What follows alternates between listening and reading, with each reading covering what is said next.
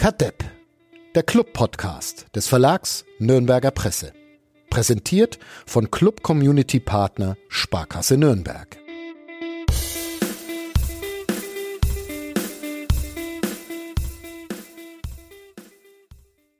Nachdem mir das hier letzte Woche ein wenig entglitten ist und mein Matchplan nach nur wenigen Minuten nicht mehr zu erkennen war, weil alles irgendwie asymmetrisch geworden ist, ich meinen Job aber trotzdem gerne behalten würde, heute hier mal vorab die Frage an die Mannschaft. Uli Flo, wie ist denn die, die Stimmung so? Seid ihr bereit für Abstiegskampf in voller Intensität oder wollen wir es erstmal ein bisschen ruhiger angehen lassen, weil ja eigentlich alles ganz okay ist?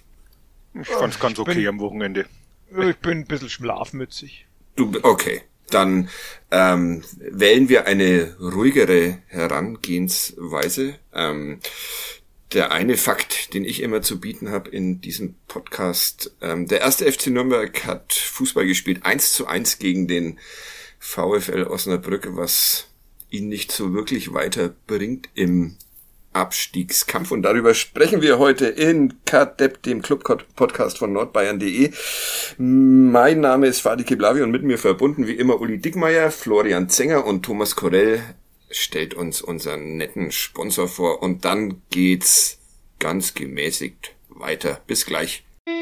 KDEP, der Club-Podcast von nordbayern.de. Präsentiert von Club Community Partner Sparkasse Nürnberg.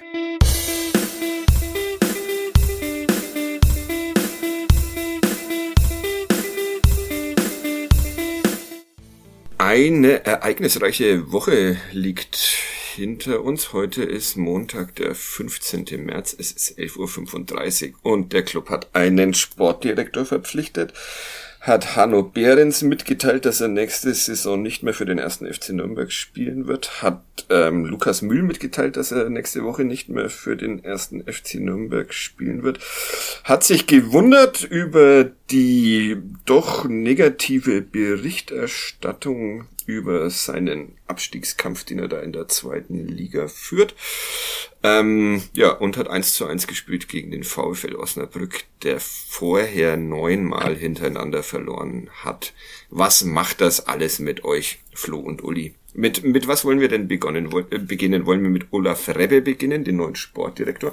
Wollen wir mit diesem Fußballspiel beginnen oder wollen wir mit ähm, Hanno Behrens und ähm, Lukas Mühle beginnen? Oder ähm, wie es äh, Florian Zenger letzte Woche ähm, gefordert hat, in einer WhatsApp an mich, ähm, wollen wir über Schuhverkäufer und Autohändler sprechen. Also Rebbe haben wir ja schon letzten Montag zerstört. Das ja, reicht ja okay. Oder? Ja. Rebbe, geh weiter. Rebbe, Rebbe, geh weiter. Das war, äh, war sehr schön, weil ich dann ähm, ja auch noch einen Kommentar in den Nürnberger Nachrichten und der Nürnberger Zeitung äh, schreiben durfte an diesem Tag, äh, der sich mehr oder weniger damit befasst hat, dass ich den Sinn hinter dieser Verpflichtung nicht erkennen kann und dass man sich das alles eigentlich auch hätte sparen können. Und dass dann, als ich in den letzten Zügen war mit diesem Text, mich ein gewisser Herr Rebbe angerufen hat und wir dann ein sehr nettes Gespräch geführt haben, ein sympathischer Mensch, ähm, was er hier machen soll ist mir immer noch nicht so klar. Es wurde versucht. Was denn ihm klar im Gespräch? Ähm, pff, tja. Ja, jein, würde ich sagen. Ich, ich, äh, es war ein informelles Gespräch, deshalb darf ich äh, daraus nicht, nicht zitieren. Ähm, ja, es haben sich danach noch andere Verantwortliche des ersten FC Nürnberg gemeldet und haben versucht, es mir nochmal zu erklären. ähm, die Entscheidungen, so, so kann man es vielleicht zusammenfassen, die Entscheidungen werden dann, wenn ähm, Olaf Rebbe beim ersten FC Nürnberg angekommen ist, was jetzt bald der Fall sein soll, ähm, werden im Team getroffen.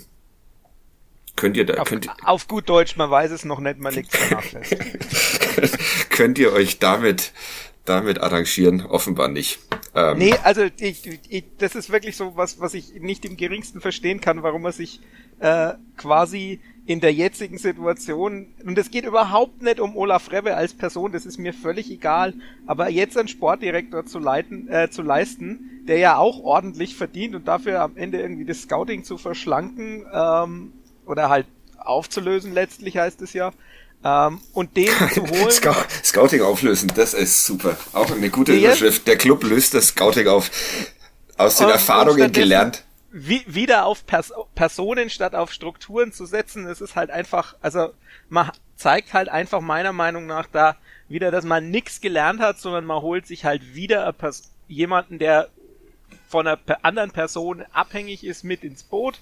Ähm, ja, vielleicht kann man zynisch sagen, okay, dann wenn Dieter Hegging sich irgendwann auf die Trainerbank setzt, dann hat man noch einen Vorstand, aber das ist vielleicht auch schon alles, äh, was ich dem abgewinnen kann. Ich finde das auch den völlig falschen Zeitpunkt in so vielen Sachen, weil da kann man nämlich auch gleich den Anschluss zu Hanno Behrens und Lukas Mühl äh, finden. Also in der jetzigen Situation, äh, wo man ganz klar von Abstiegskampf sprechen muss, auch wenn es der Trainer nicht macht, ähm, dann einfach bei Spielern zu sagen, ja, wir machen jetzt schon mal klar, ihr seid nächstes Jahr nicht mehr da, ist natürlich top motivierend und löst natürlich auch äh, ganz viele Reaktionen ab bei den bei den Fans aus, die dann sagen, ja, das ist vielleicht jetzt der super Zeitpunkt, na, dann spielt, ist schon klar, warum die so oder so spielen. Also ja, vom Timing her halt ja. einfach schwierig. Vor allem so dann äh, Mühl dann eine Stunde nach dem Spiel zu verkünden, äh, das habe ich jetzt auch noch nie erlebt. Also das wirkte für mich fast so als, okay, war scheiße heute, aber dafür sind wir Lukas Mühl los. Also, ähm, ja. Du meinst, man wollte noch mal eine positive Nachricht unter ja, die Ja, so, so, so wirkte es fast. Also warum gebe ich denn so eine Personalie eine Stunde oder zwei Stunden nach so einem Spiel bekannt? Da habe ich die ganze Woche Zeit, also wenn ich das jetzt schon machen will. Also fand also ich, ich vollkommen irritierend. Ich kann es mir nur erklären, dass man halt irgendwie die im, im Kopf hatte, ja, irgendeiner von, von uns wird's jetzt veröffentlichen und dann müssen wir es jetzt schnell raushauen. Ja. Ähm, das ist ja das Einzige, was sein kann. Tatsächlich ein sehr, äh, sehr komischer Zeitpunkt. So, so grundsätzlich ähm, äh, wird natürlich auch eine Rolle spielen in dem Text, den ich jetzt noch für, für nordbayern.de, NN und NZ schreiben ähm, Ach, magst du das heute? Darf, ja. Ah, hab ich, hatte ich jetzt mal so gedacht, du kannst es gerne auch nee, selber, nee. selber machen. Ähm, äh, grundsätzlich ist es ja so, dass es jetzt nicht überraschend kommt, also bei Hanno Behrens sehr wenig überraschend, dass man die Zusammenarbeit nicht fortsetzt und der wirkliche Knaller ist es jetzt bei, bei Lukas Mühl auch nicht. Also ist es dann wirklich so, so bescheuert, das, das jetzt dann auch offiziell zu machen in, zu diesem Zeitpunkt der Saison, wenn sich eh jeder, jeder denkt? Ja, also ich, ich verstehe den Sinn auch nicht. Also, wie du sagst, ey, Hannover eigentlich klar, dass das, dass das zu Ende geht. Äh, bei Mühl konnte man sich's denken. Ich glaube, es ist ja letztlich die, die richtige Entscheidung für, für beide Seiten. Also ich glaube, Lukas Mühl wird hier einfach kein Bein auf den Boden mehr bringen. Da ist irgendwie zu viel Negativ-Image, das ihm anhaftet inzwischen. Und äh, man muss ja wirklich einen Umbruch auch mehr einleiten und dann muss man einfach auch braucht man mal neue frische Gesichter. Insofern glaube ich, ist das schon nachvollziehbar. Aber warum man das zum jetzigen Zeitpunkt raushaut, wie, wie Flo schon sagt, also man kann die Reaktionen, kann man sich dann an einer Hand abzählen.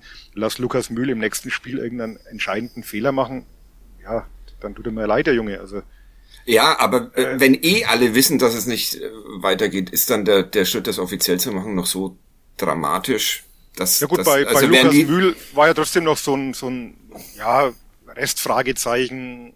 Man, es hat vieles darauf hingedeutet, aber ganz ausschließen konnte man es nicht. Jetzt sind halt dann Fakten geschaffen und äh, dann werden halt die Reaktionen auch entsprechend sein. Und bei ja. Hanno Berens, der spielt ja eh nicht, da ist es ja im Prinzip wurscht. Ja. Aber am Sonntag durfte er mal wieder ein bisschen. Durfte, ähm, ja, aber bei Lukas Mühl, der da halt wahrscheinlich doch noch äh, gebraucht wird in den nächsten Wochen, finde ich es nicht so nicht so clever. Den, den romantischsten äh, Abschiedsgruß an, an äh, Hanno Behrens hat ja äh, Flo Zenger verfasst auf Twitter. Äh, kriegst du den, den, den Tweet noch äh, so viel, so viel Liebe äh, so viel Liebe. Die durch die Zahlen gesprochen hat. Ja. Ähm, da merkt man einfach, dass du, dass du so ein empathischer Mensch bist. Nein, war tatsächlich sehr lustig. Ähm, die Zahlen geben es wahrscheinlich bei beiden her, dass man sagt, ja, man muss nicht noch eine Saison beim ersten FC nee, Nürnberg also folgen. Der, der, der Tweet, um ihn für alle, die kein Twitter haben, was äh, für die psychische Gesundheit sehr sinnvoll ist, ja. ähm, war 16.755 Spielminuten, 6433 Pässe gespielt, 4030 empfangen, 3854 Zweikämpfe geführt, 1438 Bälle erobert, 247 Torschüsse, 32 Tore in Grande Capitano. Ähm, Sehr schön. Es sind seit Sonntag ein paar mehr. Ja, aber trotzdem müssen es in der neuen Saison nicht zwingend aus sportlichen Gründen noch hätten es. Nein, nein. Also bei Hanno Behrens ist es auch klar. Ich glaube, das ist für beide Seiten auch nochmal sinnvoll, weil er wird auf der Bank nicht glücklich. Der hat auch noch äh, durchaus Leistungsfähigkeit in sich. Ich glaube, ich habe es an der Stelle schon mal gesagt. Ich kann ihm, ich würde ihm wünschen, dass er vielleicht irgendwie in Australien oder in den USA nochmal äh, Fuß fasst. Also gerade Australien, glaube ich, wird sehr gut auch von der Spielweise zu ihm passen. Mhm. Ähm, dann bei Lukas Mühl sehe ich es bisschen anders. Das ist für mich ähm, auf niedrigem Niveau in dieser Saison der kompetenteste Innenverteidiger, trotz mancher Aussetzer. Ähm, das ist, wie gesagt, das ist nicht schwer. Ähm, aber trotzdem ist es so, ich denke, das spielen vielleicht auch andere Gründe eher eine Rolle. Ähm, wie der Uli schon gesagt hat, es ist halt einfach jemand, an dem sich die Fans abarbeiten. Ich habe auch gestern wieder äh, un wirklich unsägliche Kommentare gelesen über ihn, obwohl er eigentlich, also der war jetzt auch nicht schlechter als alle anderen. Er hat halt, der manchmal ist er gedanklich ein wenig langsam, aber dafür hat er eigentlich ja meistens ein ordentliches Stellungsspiel. Ähm, also naja, es war im Prinzip halt nach der einen Szene vorbei, wo diese, diese Kerze äh, entsteht und er dann zuschaut, wie der Gegenspieler dann irgendwie wieder an den Ball kommt. Ja, wobei da ähm, sehe ich ja eher Christian Martenja. Natürlich, ja. natürlich, ja. aber er schaut trotzdem wieder, äh, das ist so dieses was man ihm halt immer so ankreidet, so dieses bisschen phlegmatische. Er schaut halt dann erstmal, wo der Ball dann runterkommt. Vielleicht hat er auch in die Sonne geschaut, ich weiß es nicht. Sah halt schon sehr, sehr unbeholfen aus und damit war eigentlich die Richtung schon wieder vorgegeben. Aber ich fand ihn jetzt, muss ich auch sagen, fand ihn jetzt gestern auch nicht äh, bei den ganz schlechten. Das ist eine gute Beschreibung, nett, nicht bei nett. den ganz schlechten. Äh, äh, wenn man, wenn man ähm, sich so überlegt, dass wahrscheinlich auch Georg Markreiter ähm, den Verein im Sommer verlässt. Ähm, was wir ja alle vermuten, oder vermutet es nur ich? Nee, wir alle, oder? Ich, ähm, ja, ich Der wird dann nach der Derby-Niederlage bekannt. ja, oder, oder vorm Derby, eine ja. Stunde vorm Derby, vorm Derby. Wo, wo auch schon feststeht, dass er in der Startelf steht, neben Lukas Mühl. Dann, ja. ähm, also es bleibt dann ja, in der bei, bei Margreiter weiß ich nicht, inwiefern ich, weil seine Frau ja auch beim FCN arbeitet, ob ja. da, es dann ein bisschen andere Konstellation deshalb ist, aber andererseits muss man natürlich auch sehen, ich meine, man hat es jetzt halt wieder gesehen, er macht ein paar Spiele und dann ist er sofort wieder verletzt. Ja. Das ist natürlich auch was, wo man aus Vereinssicht dann vielleicht mal sagen muss, okay, und, und, und jetzt kommt die andere Seite, man hat, denke ich, gerade da im, im Nachwuchsbereich mit Schatkos, mit Korac zwei A-Nationalspieler im, im Jugendbereich, also es ist zwar nur Litauen und Luxemburg, aber trotz alledem, die spielen die haben schon A-Nationalmannschaft gespielt. Du hast zusätzlich eben auch noch Noel Knote, also da hast du in der Jugend zumindest welche, auf die du mal setzen kannst. Mario Suva kann auch Innenverteidiger spielen. Ähm, da ist ne, da ist viel da, da ist ja so viel da, dass man Jakov Medic sogar schon abgegeben hat, der jetzt momentan Stürmer oder offensives Mittelfeld spielt in, in Wien, auch wild, aber es ist so. Ähm, also da kann ich insgesamt halt verstehen, dass man sagt, man holt sich da neben Sörensen noch einen erfahrenen dazu, ähm, und beim Rest setzt man eher auf die Jungen, weil man da Noel Knote oder auch einem der anderen dreien genannten zutraut, dass sie den Sprung machen. Ähm, das ist was anderes als auf anderen Positionen, wo ich schon eher dann der Meinung wäre, dass man da eher jemanden bräuchte. Jetzt hast du mir, ja, bitte du, Uli in, interessanter Ansatz vorhin, äh, wir behalten den Spieler, weil die Spielerfrau auch beim Club tätig ist. ja, also Doppel, weiß, Doppelverträge oder kann man einfach nur die Frau behalten und den Spieler nicht? Ich weiß ja nicht, wie das ja, Nee, das, ich weiß ja nicht, wie Wer da bringt die, uns die, mehr? die Gemengelage ist. Also ob er dann quasi sagt, die ist da angestellt, deshalb bleibe ich auch zu, zu verringerten Bezügen oder sonst irgendwas. Es ist jetzt keine Kausalität im Sinne von, ja, äh, Rosalie Margreiter arbeitet beim FCN, also bleibt Georg auf jeden Fall, aber sondern es geht halt drum, dass da vielleicht nur äh, anderer Faktor in seiner Entscheidung mit der Rolle spielt, dass er sagt, ja, ich bleib auch für weniger Geld. Oder er fängt auch auf mhm. der fängt auch auf der Geschäftsstelle an. Ja. Ähm, jetzt hast du mir meinen schönen ähm, Gag zerstört. Nee, der Flo war es eigentlich, weil ich ähm, jetzt mit diesem Markreiter geht auch noch, wollte dann darauf hinaus, dass dann eigentlich nur noch Esker Sörensen in der Innenverteidigung ähm, da ist, bis der Flo dann 17, 17 vollkommen, mir vollkommen unbekannte Innenverteidiger aufgezählt hat und äh, ich damit auch nicht sagen kann, äh, man hat es im Winter nicht geschafft und auch im, im vergangenen Sommer die Defensive ähm, zu stärken auf dem Transfermarkt und ähm, dass einem ja Heidenangst werden kann, wenn dann so viele Innenverteidiger und Außenverteidiger jetzt im Sommer gesucht werden müssen, aber dann sind wir damit vollkommen cool, weil wir luxemburgische und litauische Nationalspieler in unseren Reihen wissen. Können die nicht sofort helfen? Die spielen halt schon so lange nimmer. Ja. Das ist halt das, ne? Das ist so ein bisschen das Problem an der Corona-Saison, dass wir halt äh, niemanden aus dem, aus dem Spielbetrieb der U21 wirklich hochziehen können, weil es keinen Spielbetrieb der U21 gibt. Also dementsprechend sind ja eigentlich die, die Herren, die jetzt da äh, auf der Bank saßen oder sogar in der Startelf standen, das ist ja eh schon viel. Das ist natürlich ein bisschen der, den Verletzungen geschuldet, aber trotzdem, ja. da, da ist ja schon so ein bisschen Routine im Trainingsbetrieb drin, aber du hast halt trotzdem noch so einen Schwung an, an Spielern, die zu wenig Einsätze kriegen und die, die auch aus dem, aus dem Testbetrieb, die halt dann auch in diesen Testablauf wieder rein müssen, damit sie helfen können und also das ist alles ein bisschen schwieriger, aber es ist natürlich schon so, also Du glaubst wirklich, halt das wäre sorry. Ja, genau. Ich, sagst du, ich glaube, du wirst aufs Gleiche raus. Äh, du, du, glaubst wirklich, es wäre maßgeblich schlechter, wenn man jetzt zehn Leute draufstellt, die seit einem halben Jahr nicht gespielt haben? Ja, das unterschätzt man, glaube ich, dann doch. Aber natürlich ist die Frage, ob man nicht auf der einen oder anderen Stelle auch nochmal ein bisschen, bisschen mehr probieren können. Ich meine, ich war, habe ja letzte Woche schon für Linus Rosenlöcher plädiert, äh, obwohl ich noch kein gutes Spiel von ihm gesehen habe. Ähm, ja. Er hat mir, äh, Tim Handwerker hat mir da jetzt am Wochenende durchaus wieder Munition dafür geliefert, dass man ihn mal, äh, ihm mal eine Pause geben muss. Ja. Ja, aber jetzt haben wir Dovedan rausgeschrieben, Tim Lattayer durfte spielen und das war dann, muss man ehrlich sagen, äh, auch nicht viel besser, wobei man da natürlich äh, noch viel mehr Schonfrist gibt vom jungen Spieler. Ähm, aber richtig, richtig überzeugend was natürlich auch nicht, muss man schon ehrlicherweise sagen. Aber war wahrscheinlich auch nicht zu erwarten. In der Mannschaft. Ehe, ehe, ehe wir es vergessen, erstmal gute Besserung an, an Georg Markreiter, natürlich, wenn wir seine Verletzung schon ansprechen. Was waren es? Äh, Oberschenkelprobleme, wenn ich das so richtig. Das, so ist es kommuniziert worden, ja. Ja, ja. Äh, hättest du denn einen äh, Startelf-Kandidaten, Innenverteidiger, ähm, den du, den du den im, im Sommer kaufen würdest, wenn du da dann schon Sportvorstand des ersten FC Nürnberg bist. Wie viel Budget habe ich?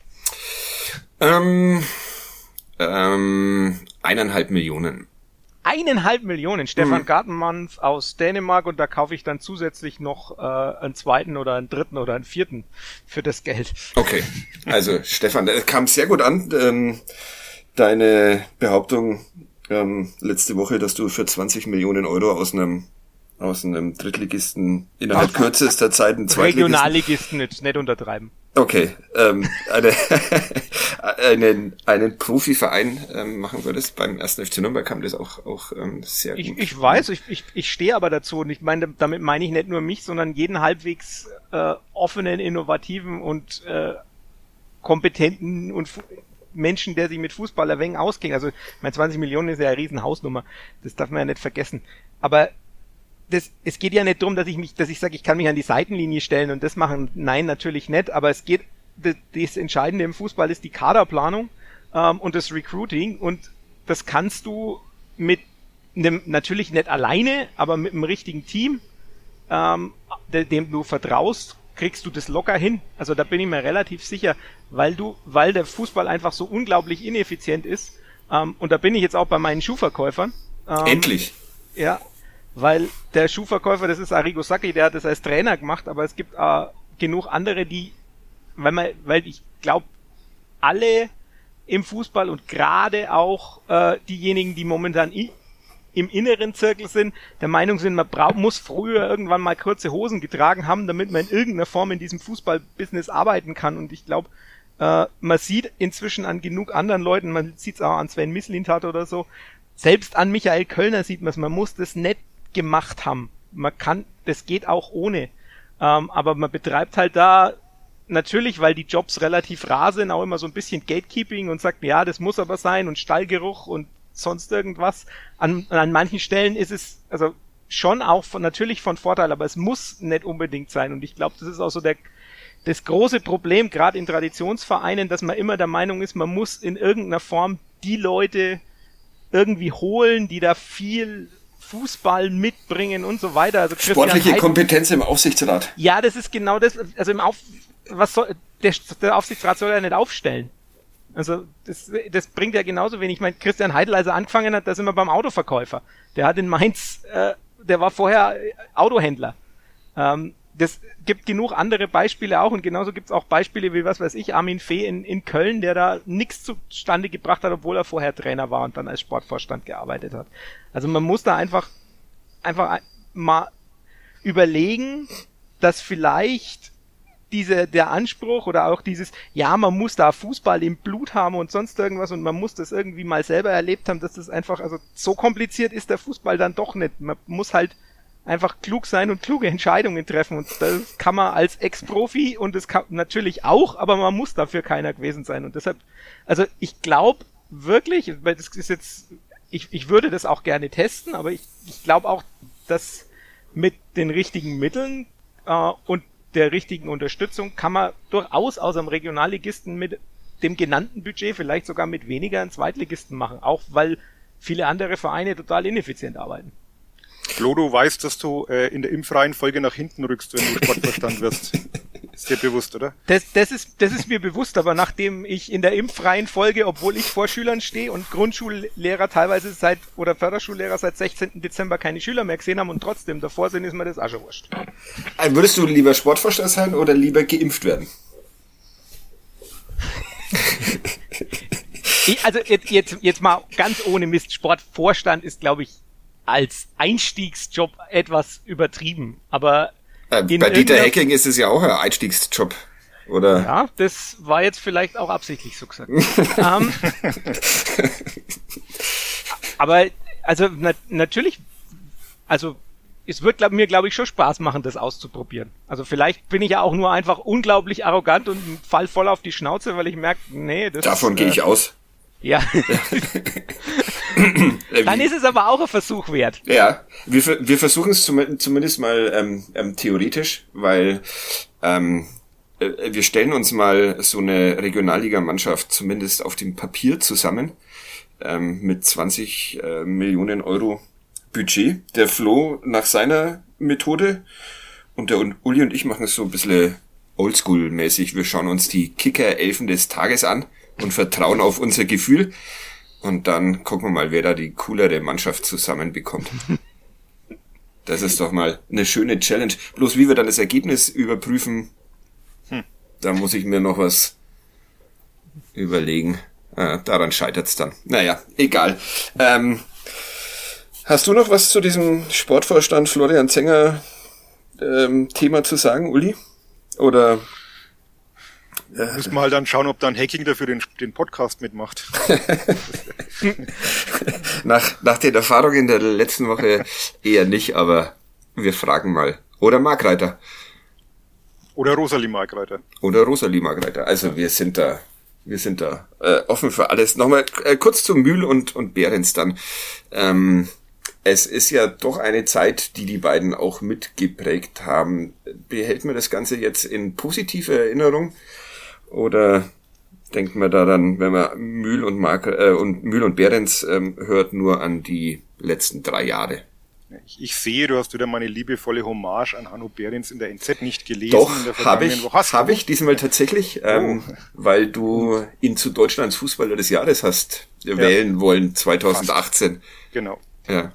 Ja, und äh, da, da habe ich das ja schon gesagt, also ich glaube, dass bei Hanno Behrens überwiegend das Positive hängen bleibt da brauchen wir gar nicht drüber diskutieren. Das ist jetzt den letzten Jahren, der war jetzt auch nicht der einzige, bei dem das dann aus welchen Gründen auch immer nicht so funktioniert hat. Aber ich finde schon gerade in der Aufstiegssaison ähm, hat er schon sehr, sehr viel, sehr Großes geleistet für den Verein. Und ich mag ihn einfach als Mensch, muss ich ganz ehrlich sagen. Das ist ja. natürlich letztlich nicht das Argument, ob hier jemand weiter Fußball spielen soll. Deswegen ist es auch okay, wenn sich die Wege trennen. Aber ich finde schon, dass es äh, einer dieser Charakterköpfe ist, die man künftig auch die man immer mehr vermisst beim Club und die man halt einfach auch braucht. Und ich finde, er war ein guter, er war ein Sympathieträger, er war eine Identifikationsfigur, hat den Club gut vertreten. Also bleibt bei mir sehr positiv in Erinnerung. Und auch Lukas Mühl, ähm, auch ein sehr netter Kerl, dem man nur das Beste wünscht. Komisch, weil eigentlich einerseits ja immer dann äh, gefordert wird, sehr schnell den, den eigenen, den Eigengewächsen, den jungen Talenten eine Chance zu geben. Im Fall von Lukas Mühl hat man das ja gemacht. Und äh, er war dann trotzdem einer derjenigen, die immer ganz schnell am Pranger gestanden sind, warum auch immer. Also ich glaube, es hat mit seiner Spielweise vielleicht zu tun, das ist immer so fast aufreizend, äh, soll man das jetzt nennen, ein bisschen phlegmatisch oder so sehr ähm, risikolos, nennen wir es mal so, oder sehr auf Sicherheit bedacht wirkt. Aber er hat trotzdem eine passable Bundesliga-Saison gespielt. Er hat, äh, muss jetzt der Flo hat im Kopf, wie viel, wie viel Profispiele für den ersten FC Nürnberg bestritten. Also er hat sicherlich auch seine, seine Fußstapfen hinterlassen. selbstverständlich angenommen ja. wird, dass wir uns keine einzige Zahl mehr, nee. mehr merken müssen. Weil der Zenge das einfach äh, innerhalb von, einfach. von Sekunden liefert. Ja, ja. 127. Ja, sage ich doch. Ja. ja, geht's dir genauso, Flo, mit den beiden? Oder? Ja, also ich, mir, mir geht's gerade bei Lukas Mühl schon auch so, wo ich halt merkt, dass seine Spielweise und so wahrscheinlich auch so ein bisschen das Auftreten und so, das da halt dann dazu führt, dass er oft mal bisschen über Gebühr Kritik äh, abgekriegt hat.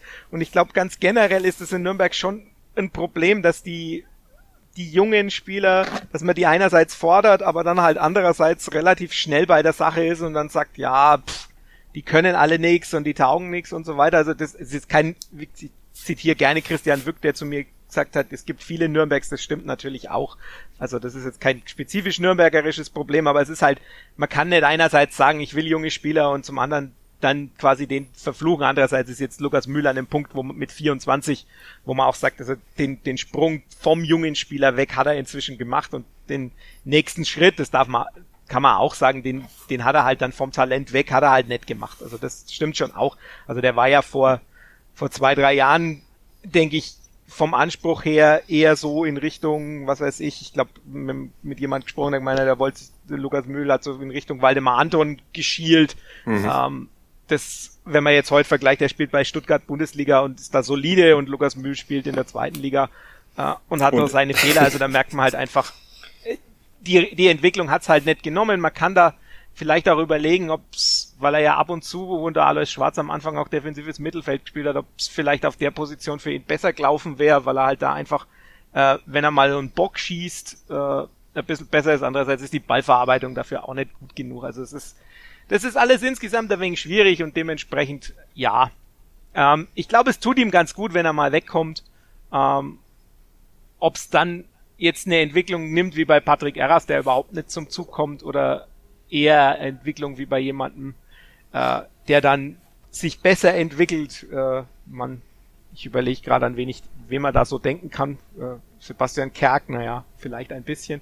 Ähm, dann, das ist, das wird sich dann zeigen. Aber ich glaube, es ist, das ist schon auch was, wo man sagt, das, das tut ihm ganz gut, das tut vielleicht auch dem Verein ganz gut. Andererseits ist natürlich trotzdem, sage ich, also so jemanden in der Situation jetzt ablösefrei zu verlieren, tut halt trotzdem weh, weil er ist halt 24 und ehemaliger U20-Nationalspieler und äh, ist Innenverteidiger. Da hätte man vielleicht durchaus auch noch eine Ablösesumme erzielen können, kann man jetzt halt nicht. Kann man nicht. Naja. Philipp Förster, Philipp Förster war so ein Beispiel, der mir gerade einfällt, der hier nur mal überhaupt keine Rolle gespielt hat und jetzt mit Stuttgart halbwegs passabel Bundesliga spielt. Also jetzt in der Stammelf, glaube ich, aber kommt doch immer wieder zu seinen Einsätzen. Ja. Ja, den, mein, den könnte man jetzt durchaus gebrauchen, glaube ich. Ja, oder äh, auch Philipp Clement, der da spielt. Ich meine, das hat länger gedauert, aber der ja. spielt auch in Stuttgart. Eigentlich, eigentlich ganz Stuttgart. Also ich habe das. Die Davi. Ja. Und die ganze Trainerbank in Stuttgart. Matarazzo, ja. Perchtold ist, glaube ich, auch da. Kammermeier. Wimmer. Äh, Wimmer. Also das ist äh, ja. Bredlow im Tor zurück. Ja, da ist ganz ja. Ja, okay. okay Aber das, das wäre ja, das wäre dann vor allem wieder dieses Thema, alle, die aus Nürnberg äh, weggehen, äh, erleben eine Leistungsexplosion. Das ist, ja.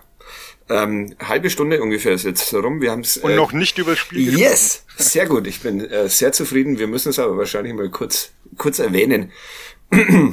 Wann hattet ähm, ihr das erste Mal den Drang, nicht mehr, nicht mehr hinzugucken? Nicht mehr hingucken zu wollen. Ich, ich habe ich hab den Luxus gehabt, ganz oft nicht hingucken zu müssen, weil ich ja in dem Wochenende nicht äh, in erster Linie mit dem ersten FC Nürnberg beschäftigt war und äh, das so nebenbei mit einem Auge auf dem iPad verfolgt habe zu mhm. Hause. und muss, habe mich dann schon ertappt, dass ich ganz oft nicht hingeschaut habe, ja. Flo, du warst im Stadion. Ja. War es denn da besser anzusehen als? Nein. Also es, es, war, das, es war es war wirklich also das das das angenehmste am Stadion war tatsächlich die der, der Wolfgang Lars vor mir, der Frank Linkisch neben mir und der Martin Funk hinter mir. Das war also die die Unterhaltung war sehr angenehm, aber es war halt das Spiel war nett angenehm. War die Unterhaltung sehr zynisch, ironisch? Also wenn, wenn das ein, ein Verantwortlicher des FCN gehört hätte, hätte es danach Anrufe gehagelt, ja.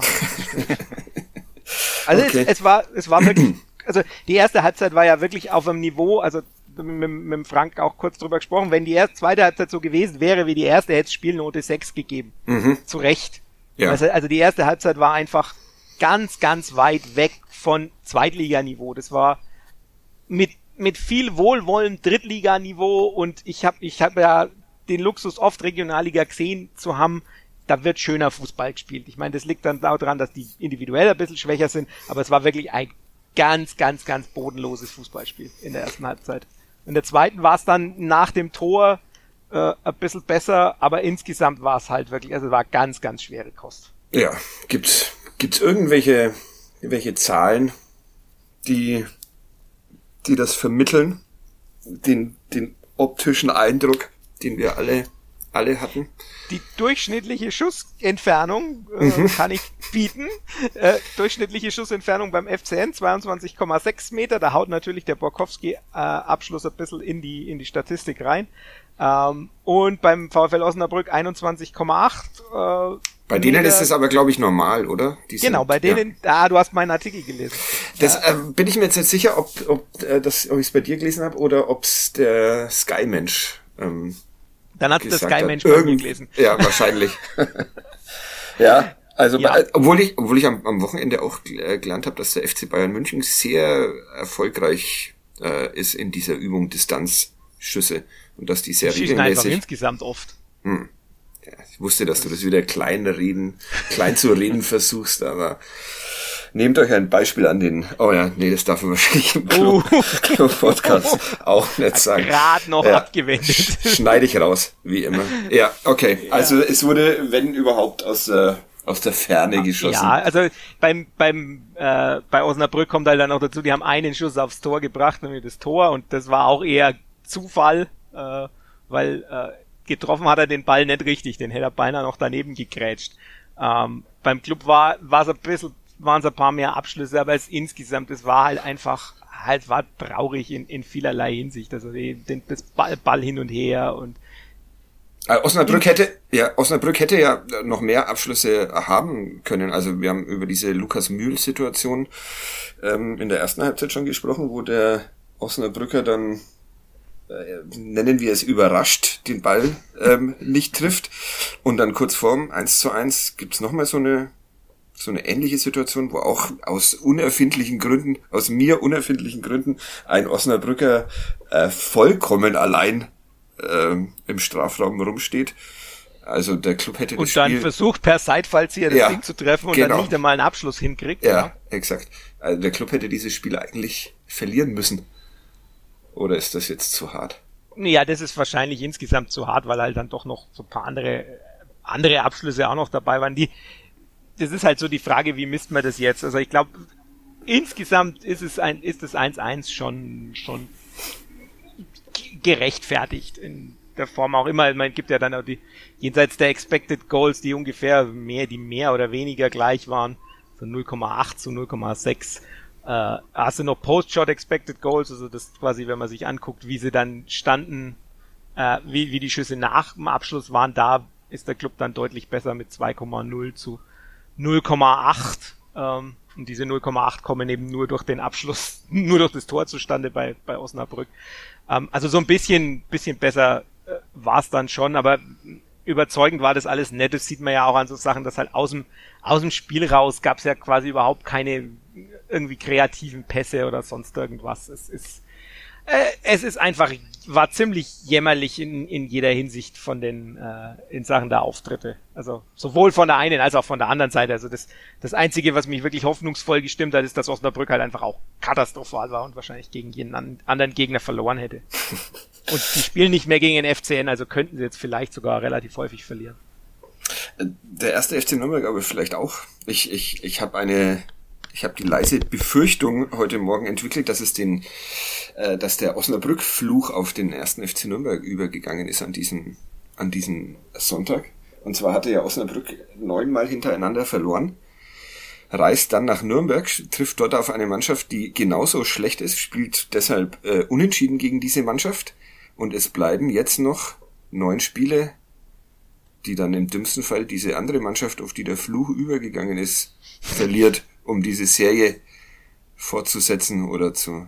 Aber naja, was mir halt so einfällt. Uli, die Intensität hat gefehlt, sagte der Trainer. Ja. Da, du bist doch unser, unser Mitarbeiter, der für die Intensität zuständig ist. Wie kann denn sowas passieren? Das, das habe ich mich wirklich auch gefragt. Also, dass man das mit diesen fußballischen Fortschritten, das haben wir schon lange ad acta gelegt. Ähm, das, das erwartet ja schon keiner mehr, dass das nach Fußball ausschaut. Aber wenn man in der jetzigen Situation dann halt auch noch äh, solche, die, die berühmten Basics wieder irgendwie bemängelt, dann frage ich, also mache ich mir schon wirklich, ich mache mir schon die ganze Zeit Sorgen, aber das mache ich mir wirklich Sorgen.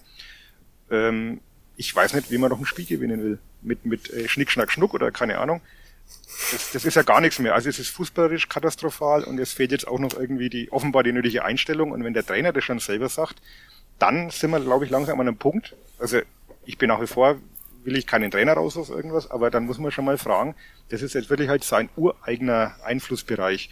Und wenn er es nicht mehr schafft, die Mannschaft zumindest mental irgendwie dahin zu biegen, dann wird's echt bedenklich, finde ich. Und wenn man, wenn man Klaus gesehen hat auch, wie gesagt, ich war nicht im Stadion, ich hatte nur den kleinen Bildschirm, aber von der ganzen Körpersprache her, ich, ich finde schon, dass er zunehmend ratlos und auch so ein bisschen verzagt wirkt. Und ja, ich weiß nicht, wenn das Derby jetzt wirklich richtig in die Hosen geht, was dann nächste Woche passiert. Ich ahne es. Ich ahne ja, wir ahnen es alle. Ja. ja. Ich kann übrigens das, das, das aus dem Stadion durchaus bestätigen mit der Körpersprache. Also das war tatsächlich wirklich sowas, ich bin ja kein großer Fan davon, Körpersprache zu analysieren, aber beim Trainer war es echt auffällig, wie, wie viel er lamentiert hat, wie viel er so diese ausladenden und Gesten, dass er sich beschwert und was halt auch sehr, sehr auffällig war, er hat, und das hört man ja in dem leeren Stadion, er hat die Pressing-Trigger ausgelöst. Er hat immer wieder von außen gerufen, jetzt, jetzt, Zugriff, mhm. ja, hat die Namen gerufen und das ist, das, da merkst du, dass er nervös ist und dass er versucht, was zu beeinflussen. Und ich sag ganz ehrlich, die spielen dieses 4-2-2-2, das sie seit Anfang der Saison spielen. Und er muss trotzdem noch von außen die Trigger reinrufen. Er muss dieses Pressing auslösen, weil sonst geht's nicht. Das ist, da, da stimmt's hint und vorn nicht, wenn das, wenn das der Fall ist. Ja, aber die müssen eigentlich den, die Trigger selber erkennen. Die müssen wissen, jetzt hat der Innenverteidiger, der rechte Innenverteidiger den Ball, jetzt greifen wir zu. Und das ist einfach, also da ja, frage ich mich. Ist es Ihnen dann nicht beigebracht worden oder äh, verstehen Sie es nicht? können Sie es nicht umsetzen. Also er hat ja, er hat ja mal gesagt, das ist eine sehr, sehr ähm, lernfreudige Mannschaft, die aber sehr schnell wieder vergisst. Ja, der Kollege Lars hat es ja heute sehr schön formuliert in seinem Bericht. Entweder sie, sie wollen es nicht kapieren oder sie können es nicht kapieren oder es ist einfach zu schlecht, um es umzusetzen. Das ist die große Frage. Aber alle drei Antworten sind sehr beängstigend ja. oder könnten unsere Zuhörer verunsichern. Ja. Ja, äh, zu was, äh, zu was neigst du? Oder zu was neigt ihr? Ich, ja. Ja, dass sie schlecht sind, glaube ich, da sind wir uns inzwischen alle einig. Also man soll ja mit so historischen Vergleichen immer vorsichtig sein. Und ich habe wirklich schon in diesen vielen Jahren, wo ich den Club mir jetzt äh, anschaue und den Club verfolge, schon wirklich ganz schöne äh, Krachermannschaften gesehen. Aber die momentan sind schon ganz weit von dabei. Das muss man wirklich schon langsam sagen. Also da ist ja überhaupt nichts erkennbar, kein Fortschritt. Natürlich hat es jetzt irgendwann vielleicht auch alles mit dem Kopf zu tun. Aber Puh, also das ist schon wirklich schwere Kost. Jetzt fange ich doch wieder mit der Wutrede an. Ich wollte ja heute eigentlich ganz Wel gelassen bleiben. Welches ist denn die, die schlechteste Mannschaft in der Karriere von Uli Dickmeyer, an die du dich erinnerst. Ja gut, ich habe hab angefangen mit einer Mannschaft damals unter anderem, die keinen Auswärtspunkt geholt hat in einer Saison. Mhm. Ähm, das war schon, und dann äh, sang- und klanglos mit 14 Punkten damals abgestiegen sind, glaube ich. Aus der ersten Liga allerdings. Aus der ersten Liga, das war ja. schon auch ganz schön furchtbar. Dann die, die zwei Saisons, wo man eigentlich in der zweiten Liga abgestiegen wäre, also beziehungsweise einmal abgestiegen ist, einmal noch drin geblieben ist wegen Lizenzentzügen. Das war auch furchtbar. Und dann gab es natürlich auch so Mannschaften nach dem Abstieg unter Thomas von Hesen, das war schon auch ganz grauslich erstmal. Aber die haben dann irgendwie immer noch die Kurve gekriegt oder da gab es dann mal ab und zu ein Spiel, wo man gedacht hat, naja, sie, sie, sie wissen doch, was sie da tun. Aber momentan habe ich schon wirklich äh, den, den langsam wirklich die letzte Hoffnung verloren, dass das irgendwie nochmal sich zum Guten wendet. Vor allem, weil wir halt jetzt wirklich am 25. Spieltag sind und du jetzt nicht mehr auf irgendwelche Entwicklungen warten musst oder, oder dass da irgendwelche Rädchen greifen. Das ist jetzt wirklich nur noch ein einziger Überlebenskampf mit Beten, dass irgendwie bitte drei Mannschaften noch schlechter sind. Alles andere ist ja äh, sinnlos. Welche ist deine all-time schlechteste Mannschaft, Flo, beim ersten FC Nürnberg? Eine schöne neue Kategorie die all-time schlechteste Mannschaft. Ich glaube schon auch die, also wieder nett von den Einzelspielern her, aber diese, diese Abstiegsmannschaft nach dem Pokalsieg, das war schon, also die da mhm. in, der, in der Schlussphase, das war schon wirklich grausam, aber auch die Abstiegsmannschaft unter, unter Roger Prinzen dann hinten raus mit den vielen Verletzten und so weiter. Also ich weiß, äh, das darf ich nicht sagen, ohne mir den Zorn von meinem Kumpel Andy, den ich fast jede Woche kriege, zuzuziehen. Jede Woche, jede Woche kannst jede Woche. fast weglassen. Aber die, die Gerd-Jan Verbeek war halt einfach punktemäßig nix. Ähm, und das, was die hat halt dann auch bis klar bis zu den Verletzungen war es im Bayern-Spiel war es okay, aber da hinten raus diese letzten zehn Spiele, wo irgendwie neun verloren worden sind, außer dieses Spiel gegen Stuttgart, genau das eine Mal, das eine Spiel in dieser ganzen Saison, das ich nicht gesehen habe, weil ich da in Prag war. Ähm, und das ist wirklich so, äh, die war auch wirklich ganz, ganz am Ende dann auch, wenn du dir anguckst, wer da am Ende dann auf dem Platz stand, äh, das ist dann wirklich, äh, die war schon auch richtig, richtig schlecht. Aber die jetzt, die kommt schon auch ran. Also ich habe mal vorhin mal die für meinen Artikel auf Club Fans United nur die Flanken angeguckt und Tim Handwerker hat tatsächlich eine Flanke angebracht von seinen, ich glaube, fünf Versuchen. Ja, das, ja, das auf, war lustig. Da musste ich schmunzeln, als ich das gelesen ja, habe. Auf, nämlich auf Enrico Valentini, weil die Flanke durch einen kompletten Strafraum gesegelt ist und Valentini den auf der anderen Seite noch erlaufen hat. Das und war hat er dann übers Tor geschossen, oder? Hm? Der hat dann, dann übers Tor, Tor geschossen, ich. Ja. ja.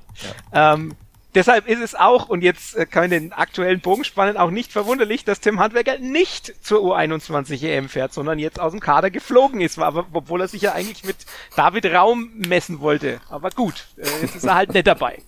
Äh, gut, er, stattdessen ist, glaube ich, Riedli Baku jetzt aus der A-Nationalmannschaft mit dabei. Das ist dann schon nochmal ein anderer äh, Kandidat, aber trotzdem, er ist nicht dabei. Ähm, er kann sich also voll und ganz auf Nürnberg konzentrieren, ist vielleicht gar nicht schlecht. Ähm, Dafür ist unter anderem äh, Mukoko von Dortmund und Tja von, oder wie auch immer man ihn ausspricht, von Schalke dabei. Mhm. Und Anton Stach von Fürth ist zusätzlich noch mit dabei, neben David Raum. Ähm, Schöne Überleitung zum Derby.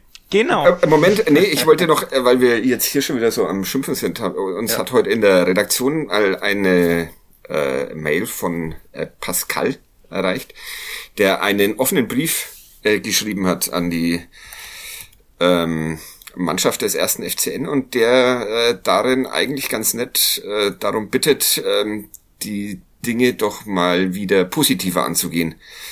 Ähm, er schreibt um, um unter anderem Leute, ihr habt, also zur Mannschaft, Leute, ihr habt alle ein Riesenpotenzial, lasst euch nicht von den verdammten Ergebnissen der Vergangenheit unterkriegen. Ich weiß, dass die Bevölkerung hier in Franken extrem kritisch und pessimistisch ist.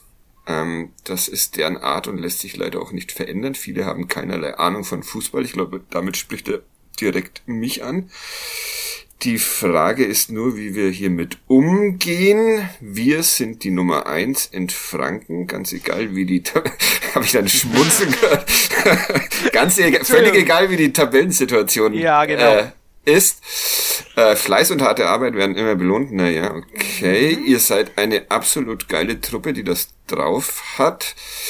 Haut raus, was ihr habt. Und mit Spielwitz, egal gegen wen mehr als etwas schief gehen kann, nicht. Und dann ist das Spiel noch lange nicht aus. Wir gehören in die erste Liga. Drei Siege in neun Spielen, das ist ein Drittel und das ist absolut machbar. Dann sind wir durch. Ich und alle Clubfans da draußen, draußen wünschen es uns so sehr.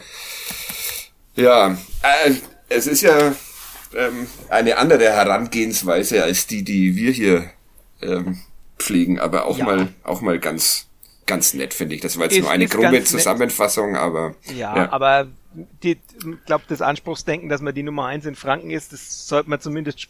Das ist natürlich äh, stimme ich dem äh, in Sachen Größe und Wichtigkeit des Vereins zu, aber sportlich ist das da weit, weit weg. Also sportlich ist für sowas von die Nummer eins in Franken, da braucht er überhaupt nicht drüber reden.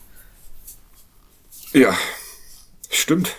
Und jetzt äh, wartet die Nummer eins in Franken auf den ersten FC Nürnberg am kommenden ah, Sonntag. Sonntag, danke. Ähm, ja. Ich weiß es auch nur, weil ich die Akkreditierungsanfrage äh, gerade losgeschickt habe. Ah, okay. Oh, das müssen wir noch machen. Ja, ich nicht. Ich bin, ich bin raus. Das ist auch so ein Hoffnungsschimmer, dass ich am kommenden Wochenende mal nichts mit dem Club zu tun habe. Also ein Hoffnungsschimmer für den Club.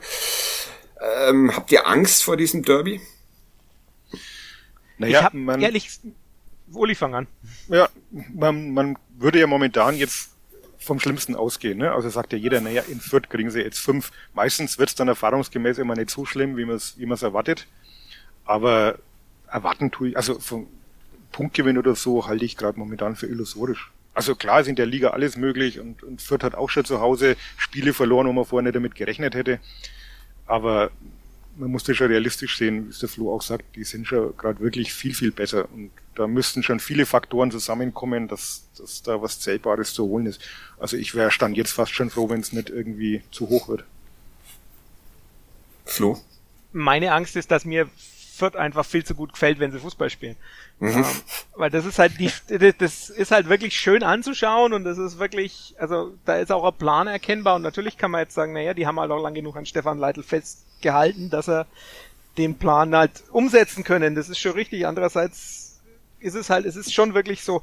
Ähm, ich habe tatsächlich durchaus auch eher Angst davor, dass es wieder mal ein 5 zu 1 wird und äh, nach einem 5-1 in Fürth wird zwar dann meistens eine neue Mannschaft geboren, aber dafür ist es dann vielleicht irgendwann zu spät, äh, weil wir, die ist ja jetzt oft genug geboren und wiedergeboren worden in dieser Saison.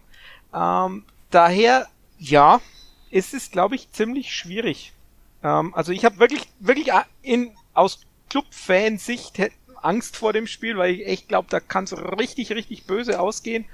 Andererseits äh, ist es ja vielleicht sogar so mal ein bisschen eine umgedrehte Situation wie sonst. Man erinnere an das, das Derby im Aufstiegsjahr, wo eigentlich der Club äh, weit weg war von Fürth und Fürth in Abstiegsnot und äh, ich glaube am Ende waren es wie auch bei in dieser 5 zu 1 Saison jeweils genau diese drei Punkte, die am Ende dann Fürth vom Abstieg bewahrt haben.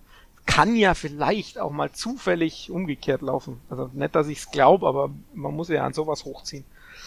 Äh, es ist noch nicht allzu lange her, also Frühling, Sommer 2020, da haben wir mal eine äh, Folge ähm, hier bei Kadepp überschrieben mit Panik beim FCN.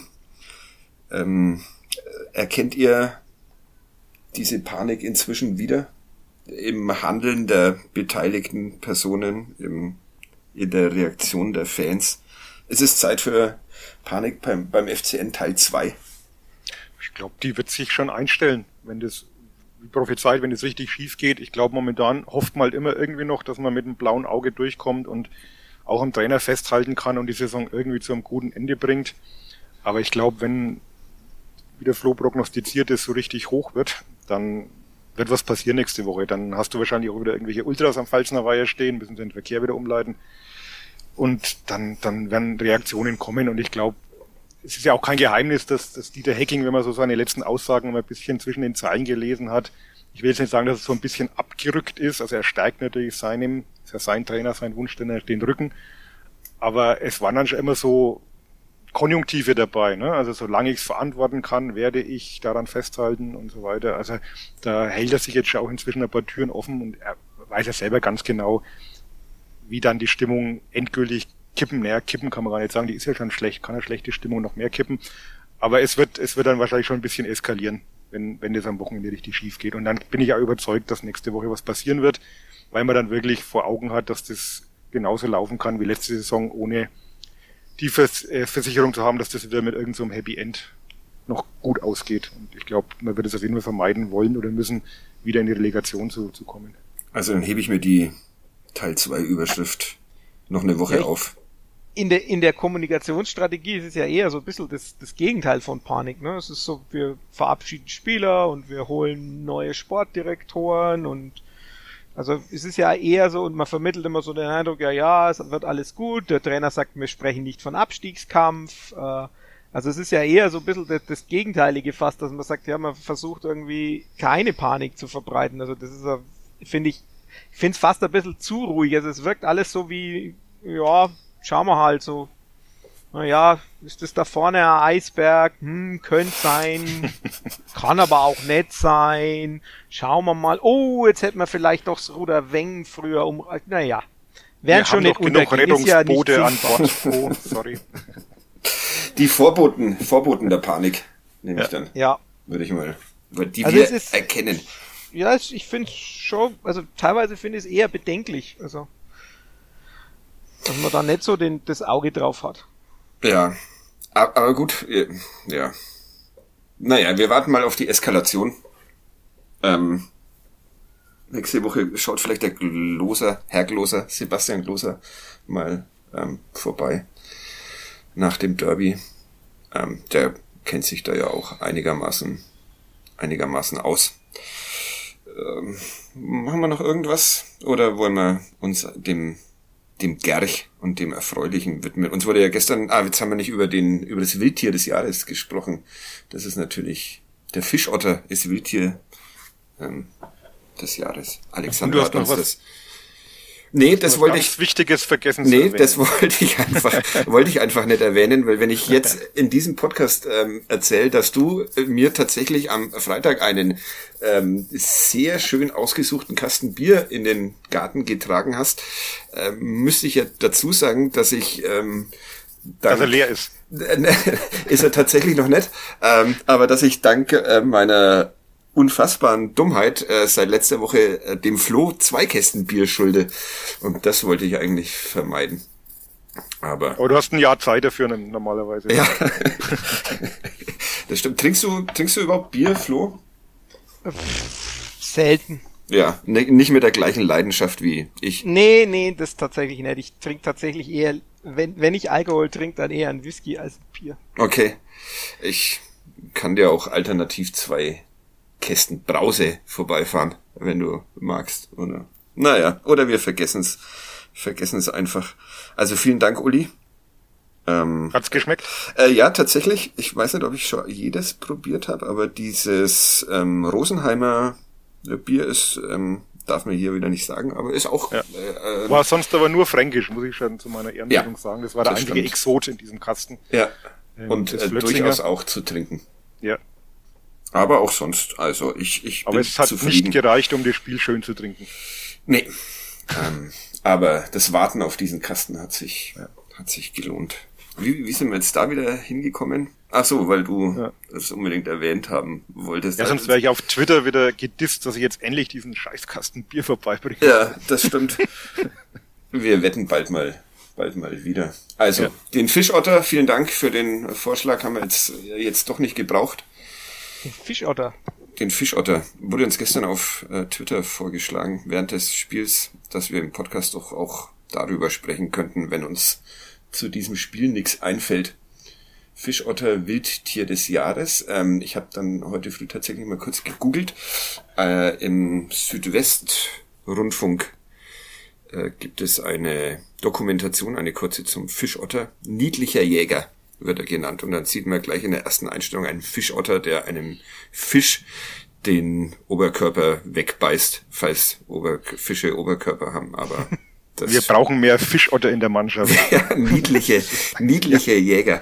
Ja, ich das kann, stimmt. Ich kann eine WDR-Doku empfehlen und zwar über Trainer an Nachwuchsleistungszentrum. Das, das, da wird dokumentiert, wie die, ähm, wie die quasi unter Mindestlohn arbeiten. Da fände ich sehr interessant, was der FCN dazu zu sagen hat. Da werden jetzt Bayern und Augsburg als Beispiele genommen für die Trainer unter äh, dem U15-Level, die quasi auf 450 Euro Basis arbeiten, aber fast einen Fulltime-Job haben. Ähm, und das kann ich nur allen empfehlen, das ist in der ARD-Mediathek, das gehört zu dieser Sport Insight Reihe. Ja. Das ist wirklich äh, sehr, sehr aufschlussreich und ähm, entspricht nach allem, was ich gehört habe, also durchaus an vielen Orten der, der Praxis. Na, da fragen wir doch mal nach. Vielen Dank, dass du uns das jetzt auch noch eingebrockt hast. ähm, oder wir schauen uns diese Fischotter-Doku an. Die niedlichen Jäger. Äh, gut, Gerch. Ich habe mal wieder keinen. Entschuldigung. Und, und den kenne ich jetzt tatsächlich auch noch nicht. Das heißt, äh, du hast mich diesmal verschont und mir nicht meine ganze Woche versaut, sondern halt jetzt nur den, nur den Montag und äh, meine Unwissenheit. Äh, letzte Woche müssen wir noch auflösen, Uli. Du hast es erraten. Äh, Herbert Obele. Herbert Mobile. Eine sehr, sehr schöne äh, Geschichte. Oder auch Herbert Obele. Ja. Gut. Gut, ähm, Äh, wir und äh, der Uli und ich schreiben dann dem Flo jetzt dann sozusagen die, Okay. die Lösung, wenn es genau, uns einfällt. ähm, ich bedanke mich beim Moment. Elis von- von Twitter, der die Vorarbeit geleistet hat und ich habe es dann ausformuliert. Und wir müssen äh, viel häufiger ähm, auch betonen, dass diese Idee natürlich geklaut ist aus dem sehr guten Podcast And the Winner is Charlie, den man sich auch überall anhören kann. Jetzt aber. Jo. Also, als Kind von Migranten aufgewachsen wachsen, wechselt Gerich im Alter von 18 Jahren vergleichsweise spät in die Jugendabteilung eines Profivereins. Da aber nicht an die erste Adresse am Platz, sondern eher in, Han in Hanglage. Nach zwei Jahren verlässt er seine Heimatstadt ohne Profieinsatz, um zum vierten der vergangenen Bundesliga-Saison zu wechseln. Da kommt er nur in der Regionalligamannschaft zum Zug. Dabei ist er jedoch Mitspieler eines späteren Weltmeisters. Nach einem Jahr wechselt Gerch in die Heimat seiner Eltern, wo es ihn eineinhalb Jahre hält, ehe sein Vertrag dort aufgelöst wird. Daraufhin wird der FCN auf Gerch aufmerksam und gibt ihm nach einem Probetraining einen Vertrag über sechs Monate. Nachdem sein Trainer, selbst erst wenige Wochen im Amt und Jahre später in gleicher Funktion Herzschlagfinalist, Gerch zumindest ab und zu einsetzt, verlängert man mit Gerch per Option um zwei Jahre. Wohl am meisten Aufmerksamkeit in seiner Nürnberger Zeit erregt Gerch aber, als er einem gegnerischen Stürmer auf Facebook unterstellt, ihm absichtlich aufs Knie getreten zu sein, inklusive blutiges Beweisfoto. Nach einem holprigen Saisonstart inklusive Trainerwechsel war Gerch komplett außen vor und nicht mehr als Bankwärmer. Nach 21 Spielen in Folge auf der auf Bank oder Tribüne stand Gerch wegen akuter Personalnot plötzlich doch wieder in der Startelf. Nach 74 Minuten musste er aber für den aktuellen ersten der Torschützenliste der Extraklasse weichen. Er absolvierte danach kein Spiel mehr für den Club, der am Saisonende abstieg. Daraufhin verlässt er den FCN trotz einem Jahr Restlaufzeit ablösefrei wieder gen Heimat der Eltern. Diesmal aber nicht in die Kaiserstadt, sondern in die alte Stadt. Dort verweilt Gerch 15 Monate, ehe sein Vertrag mitten in der Saison aufgelöst wird, nur um dann im folgenden Sommer wieder genau vom selben Verein einen Vertrag zu erhalten. Allerdings ging es dann nach nur sechs Monaten wieder zurück nach Deutschland, diesmal in die Drittklassigkeit. Dort konnte er in einem halben Jahr zwölf Einsätze verbuchen, für eine Weiterbeschäftigung reichte es nicht. Gerch wechselte dann ligaintern zu einem heutigen Oberligisten und steigerte dort seine Profispielzahl binnen sechs Monaten in Deutschland von 25 auf 44. Jedoch sollte Gerch auch hier sein Glück nicht finden. Gerch, bis dahin unumstrittener Stammspieler im defensiven Mittelfeld, knickte im Vormittagstraining eines Tages um und wollte im Nachmittagstraining kürzer treten. Nachdem ihn sein Trainer zuerst zur Teilnahme am Training zwang, warf er ihn am folgenden Morgen komplett aus der Mannschaft. Gerch habe den sterbenden Schwan, sterbenden Schwan gespielt und wurde kurzerhand freigestellt. Gerch bekam monatelang trotz gültigen Vertrags kein Gehalt mehr vom Verein, was in einem Rechtsstreit mündete. Der Verein stieg am Ende der Saison ab und Gerch wechselte nochmals in die Heimat seiner Eltern. Dort konnte er mit guten Leistungen aufhorchen lassen, wodurch er ein halbes Jahr später nun zum dritten Mal bei dem Verein unterschrieb, für den er damals den Club verlassen hatte. Nach zuvor 15 bzw. 6 Monaten waren es diesmal knapp 12 Monate, bevor Gerch den Verein verließ, um abermals zurück in den deutschsprachigen Raum zu kehren. Allerdings nicht mehr nach Deutschland. Unter seinen heutigen äh, Teamkollegen tummeln sich unter anderem ein Ex-Dortmunder, ein weitgereister Ex-Schalker und ein weiterer Ex-Klubberer. Sein derzeitiger Trainer ist zum zweiten Mal Coach bei diesem Verein, war ebenfalls mal beim FCN tätig und durfte immerhin einmal öfter an der Seitenlinie stehen als Gerch beim Club auf dem Platz. Oh, Sackner. Der Uli hat's wahrscheinlich schon erraten, oder? Nee, also ich. Ich, ich dachte bei Facebook, bei Facebook und dem, und dem Knie, du als alter ja, ich, Facebooker. Auch nicht. Das macht mich, das ist ja dann praktisch hier Neuzeit, also das müssen wir ja wissen. Vielen Dank. Ich habe keine Ahnung. Das sind ähm, die schönsten Schlussworte, die mir für diesen Podcast einfallen. Vielen Dank, ich habe keine Ahnung. Äh, fast alles zusammen. Ich mache einen, Vers mach einen Versuch, aber ich bin mir nicht sicher. Wir lösen es nächste Woche auf. Bis dahin schreibt uns auf Twitter, Der Uli hat's. Instagram. Stimmt. Dieser ha, ja. Dickmeier. der eine Hinweis war wieder der, der, der letzte mit dem, ja, okay, ich sag nichts weiter dazu. Ha. Gut. Ein erfolgreiches Ende eines misslungenen Podcasts. Ähm, vielen Dank wie, euch beiden. Wie viel muss ich noch erraten, bevor ich den Kasten Bier kriege? Du hast da irgendwas gesagt letzte Ich glaube 20 bei... in, oh. 20 Jetzt sind es noch 18. Jetzt sind es noch 18. Okay. Mist. Ja. Okay, gut. Dann äh, machen wir hier schnell Schluss. Vielen Dank euch beiden. Vielen Dank fürs Zuhören. Ähm, Und falls tschüss. jemand 20 ah. Millionen hat, bitte an mich weitergeben. Ja, genau. Ich kann die, kann die ähm, Kontonummer weitergeben. Also jetzt aber. Tschüss. Ciao. Ciao.